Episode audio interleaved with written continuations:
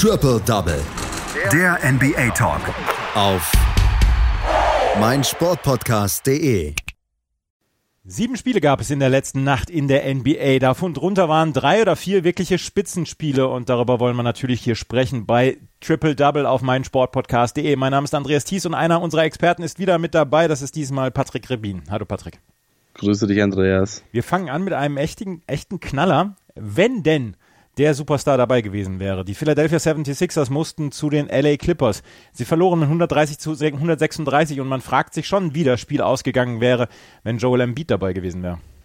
Ja, das definitiv. Aber man muss auch dazu sagen, dass sich die äh, Clippers und die Sixers auch ohne Joel Embiid eine regelrechte Schlacht über weite Teile der Partie lieferten, die wirklich ausgeglichen war und erst gegen ja, Ende des dritten Viertels ungefähr dann so ein bisschen durch die Clippers vorentschieden wurde. Da kamen sie dann nämlich so ein bisschen härter und konnten sich äh, ein bisschen absetzen äh, gegenüber den Philadelphia 76ers. Aber entschieden war trotzdem lange noch nichts. Das Problem, was man auch mal wieder gesehen hat und was bei Philly wieder einmal deutlich wurde, war, wieso sie auswärts halt nur bei 9 aus, äh, beziehungsweise 9 und 22 stehen, äh, tatsächlich dem gleichen Wert, den die New York Knicks auf Platz 14 haben. Und ja, du hast es schon gesagt, was man ihnen ebenfalls zugestehen muss, sie mussten ohne Joel Embiid und ohne Ben Simmons antreten, aber das ist normalerweise auch keine Ausrede gut gegen top besetzte LA Clippers, die tatsächlich ausnahmsweise mal sogar aus dem Vollen schöpfen konnten, äh, ist das dann natürlich schon ein Unterschied.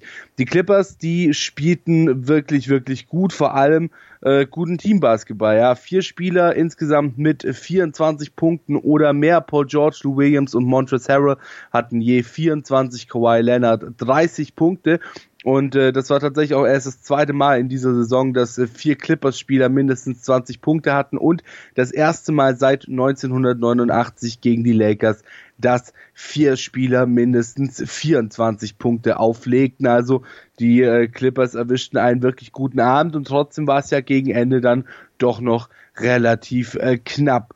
Und ähm, ja, Philly hatte zwar weder Embiid noch Ben Simmons, äh, dafür aber einen absolut glänzenden Shake Milton, der 2018 gedraftete Point Guard legte in 39 Minuten 39 Punkte auf.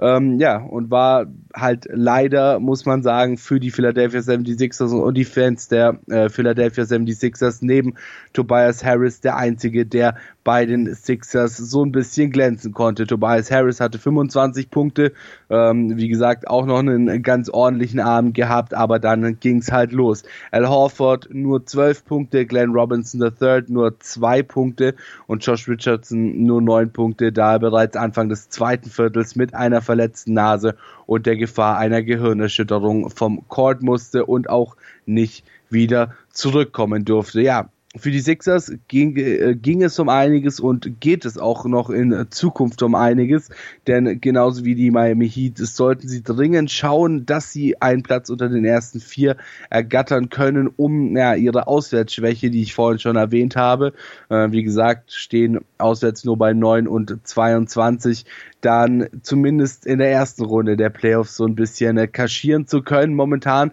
sind sie eineinhalb Siege hinter Miami auf Platz 5, haben aber tatsächlich auch nur einen halben Sieg mehr als die Indiana Pacers auf Platz 6. Also hier wird es äh, wirklich nochmal so ein bisschen eng äh, im Kampf um den vierten Platz im Osten und somit um den, äh, ja, den letzten Heimspot, äh, zumindest mal in der ersten Runde.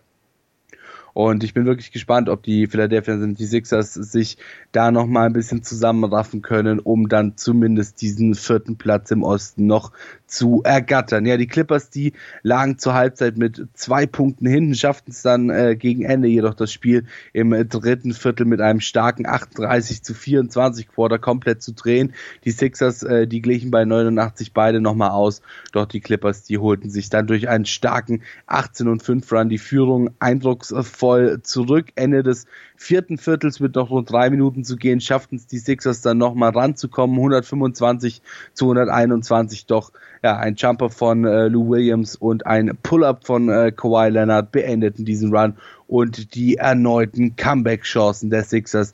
Wenigstens für einen hatte sich das Spiel gelohnt. Shake Milton hatte, wie vorhin bereits erwähnt, ein äh, absolutes Career-Game. 39 Punkte für ihn. Er traf seine ersten fünf Dreier im Spiel und hatte so dann äh, 13 Dreier in Folge getroffen, über drei Spiele hinweg und 13 Dreier in Folge. Das gelang bisher nur Brent Price und Terry Mills, also tied, äh, tied, ja, all-time, äh, eben mit Brent Price und Terry Mills. Kleines Trostpflaster für Shake Milton, dass es am Ende mit dem Sieg nicht geklappt hat, äh, aber ja, dennoch eine schöne Nacht, zumindest für ihn. 28 zu 2 stehen die ähm, Philadelphia 76ers zu Hause, 9 zu 22 auswärts. Nur mit Heimspielen gewinnt man nicht. Äh, vor, vor allen Dingen, wenn man nicht auf einem Platz steht, der Heimrecht in der ersten Runde garantiert. Das ist definitiv richtig. Deswegen, äh, wie gesagt, sollten die Philadelphia 76ers äh, definitiv gucken, dass sie vielleicht, ja, weiß ich nicht, äh, sich eine Halle äh, ein paar Kilometer entfernt mieten und ab sofort nicht mehr zu Hause trainieren, um diese Auswärtsstimmung vielleicht mal so ein bisschen mitzubekommen. Nein, aber äh, es ist natürlich extrem wichtig, ja, gerade wenn du dann eben die Playoffs forcierst äh, und nicht auf Platz eins stehst äh, oder zumindest mal auf Platz zwei stehst, ähm, dass du, ja, dass du dich an Auswärtsspiele gewöhnst, denn es wird schwierig, wie du schon gesagt hast, durch die Playoffs zu kommen, äh, ohne, ohne, ohne großartige Künste auswärts äh, vollziehen zu können. Äh, und vor allem natürlich schon allein dann nicht, wenn du nicht mal in der ersten Runde dir äh, den, den, den Heimvorteil verschaffst. In Denver gab es ein richtiges Spitzenspiel, das der Denver Nuggets gegen die Toronto Raptors. Beide hatten vorher den, den gleichen Rekord, beziehungsweise knapp den gleichen Rekord. Die Denver Nuggets setzten sich am Ende in diesem Spiel durch mit 133 zu 118 und die Nuggets werden wahrscheinlich hinterher sehr zufrieden gewesen sein über eine unglaublich geschlossene Mannschaftsleistung. Ja, absolut. Und äh, die Nuggets, die lauern weiter im Windschatten der Lakers und äh, für die Raptors war das mittlerweile schon die dritte Niederlage in Folge. Und ja, langsam wird dann auch für die Raptors so ein bisschen äh, die Luft knapp. Im Osten sind ja momentan beide, sowohl die Nuggets als auch die Raptors auf Platz zwei in ihrer jeweiligen Conference. Allerdings sind die Raptors nun auch wieder nur einen halben Sieg vor den Boston Celtics auf drei und müssen gucken, dass sie diesen zweiten Platz eben behalten. Ja, du hast es gesagt, eine tolle Teamleistung von den Denver Nuggets. Äh, das ja, könnte vor allem auch an der Rede von Will Barton gelegen haben, der sein Team nach der bitteren Niederlage gegen die LA Clippers äh, so ein bisschen gechallenged hat und äh, sein Team motiviert hat, wieder besser zu spielen. Nikola Jokic, der hatte sein zwölftes Triple-Double der Saison, 23 Punkte, 18 Rebounds und 11 Assists gab's für ihn.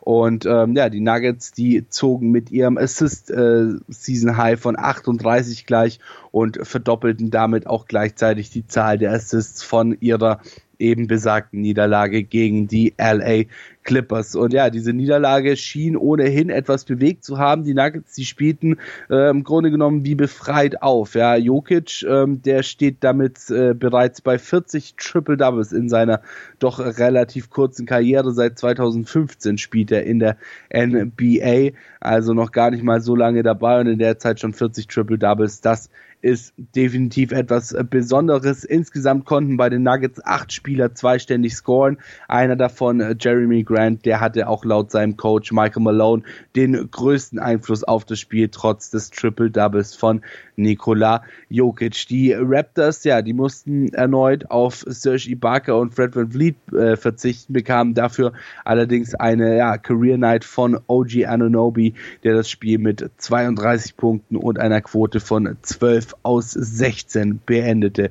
Die Nuggets, die kamen allerdings raus wie die Feuerwehr. Ihre ersten neun Dreier fanden alle ihr Ziel. Im ersten Viertel trafen sie insgesamt 63,6 Prozent aus dem Feld in der ersten Halbzeit immerhin noch starke 60 Prozent. Am Ende des Spiels standen sie dann bei 56,6 Prozent, was tatsächlich ja immer noch ein wirklich, wirklich solider Wert ist. Nikola Jokic, der stand bereits zur Halbzeit bei 10 Punkten, 10 Rebounds und 7 Assists, also nur noch 3 Assists hinter dem äh, Triple-Double, was auch mal wieder äh, aufzeigt, wie gut Nikola Jokic wirklich spielt.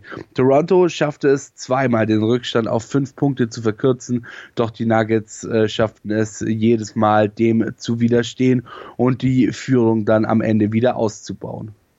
Die Denver Nuggets mit acht Spielern innerhalb von zweistelligen Punktezahlen, also das war eine richtig, wirklich geschlossene Mannschaftsleistung der Nuggets, die gegen die Toronto Raptors gewinnen. Ein Spiel, das haben wir noch, da wollen wir uns ein bisschen äh, näher drum kümmern, das ist das Spiel der Washington Wizards bei den Golden State Warriors. Eigentlich wollte ja Steph Curry jetzt mit wieder mitspielen, aber der konnte noch nicht mitspielen und musste einer 110 zu 124 Niederlage seiner Warriors äh, zuschauen. Plus, Draymond Green war auch nicht dabei. Und dann wird es wirklich sehr schwierig für die Warriors überhaupt zu gewinnen. Ja, definitiv. Und wenn du dann halt eben noch gegen einen Bradley Beal spielen musst, äh, der unbedingt in die Playoffs äh, will, so viel steht äh, spätestens seit den letzten Spielen fest, wird's dann halt eben nochmal ein bisschen schwieriger. Denn auch gegen die Warriors, ja, hatte er wieder eine wahnsinnige Shooting-Performance. 35 Punkte gab's äh, für ihn und damit steht er jetzt bei 18 Spielen in Folge mit mindestens 25 Punkte. Ein Franchise-Rekord. Er hatte bereits nach acht Minuten im ersten Viertel schon 20 Punkte. Zur Halbzeit waren es dann 27 nicht. Also es ist wirklich wahnsinnig, wann, äh, was Bradley Beal so aufzieht über die letzten Spiele und ich bin wirklich gespannt, wann er das letzte Mal zum, äh, das nächste Mal zum Dopingtest antreten darf. Das letzte Mal war nach seiner zweiten 50-Punkte-Performance letztens. Da wurde er dann eben danach direkt mal rausgezogen und durfte in den äh, Becher pinkeln. Jetzt bin ich mal gespannt, wann er das wieder darf, wenn er weiterhin solche Spiele aufs Parkett legt. Biel hat nun insgesamt 214 Punkte und ein 42,8 Punkteschnitt über die letzten fünf Spiele, also wirklich äh, jenseits von Gut und Böse. Und ja, trotzdem machte Bradley Beal nach dem Spiel klar, dass ihm seine Performances im Grunde genommen egal sind, solange kein Sieg für die Wizards rausspringt. Ehrlich gesagt, könnte es mich nicht weniger interessieren, wie ich spiele, äh, solange wir nicht äh, gewinnen am Ende. Wir sind eins und neun, wenn ich 40 Punkte oder so ähnlich score, das ist schrecklich und äh, ja, ich bin überhaupt nicht glücklich über das. Äh, ich werde nicht hier sitzen und sagen, oh ja, ich habe 40 Punkte gescored. Nein, wir müssen gewinnen und das ist, worauf ich aus bin. Ja, äh, zum Glück konnte er sich dann letzte Nacht wenigstens nach dem Spiel so ein bisschen zurücklehnen und äh, so ein bisschen feiern lassen, denn es war halt immerhin der Sieg gegen die Golden State Warriors für die Wizards tatsächlich eine Art Novum. Seit sechs Jahren gab es äh, für die Jungs aus Washington keinen Sieg mehr bei den Golden State Warriors und bei denen, ja, da führte Andrew Wiggins mit 27 Punkten das Team an. Eric Pascal, Jordan Poole und Michael Mulder hatten jeweils 17 Punkte für die Warriors war es die neunte Niederlage im neuen Chase Center und das, obwohl es die letzten Heimspiele eigentlich sogar mal ganz gut lief. Die gute Nachricht für die Warriors und deren Fans ist, wie du schon gesagt hast, dass äh, Steph Curry wohl bald wieder auf dem Court stehen könnte. Eigentlich war ja der Plan, äh, wie du vorhin schon meintest, dass er bereits diesen Sonntag, sprich gestern, wieder mitspielen sollte. Allerdings wird er nun erstmal noch einige Trainingseinheiten bei den Santa Cruz Warriors, dem G-League-Team der Golden State Warriors, absolvieren. Für Curry war es nun bereits das 56. Spiel in Folge, bei welchem er nur zuschauen konnte, da er sich ja bekanntermaßen bereits im Oktober die Hand gebrochen hatte. Ich bin auf jeden Fall gespannt, äh, wann, äh, wann Steph Curry dann wieder zurückkommt auf den Court für die Golden State Warriors und natürlich, wie sie dann aussehen, wenn Steph Curry wieder da ist.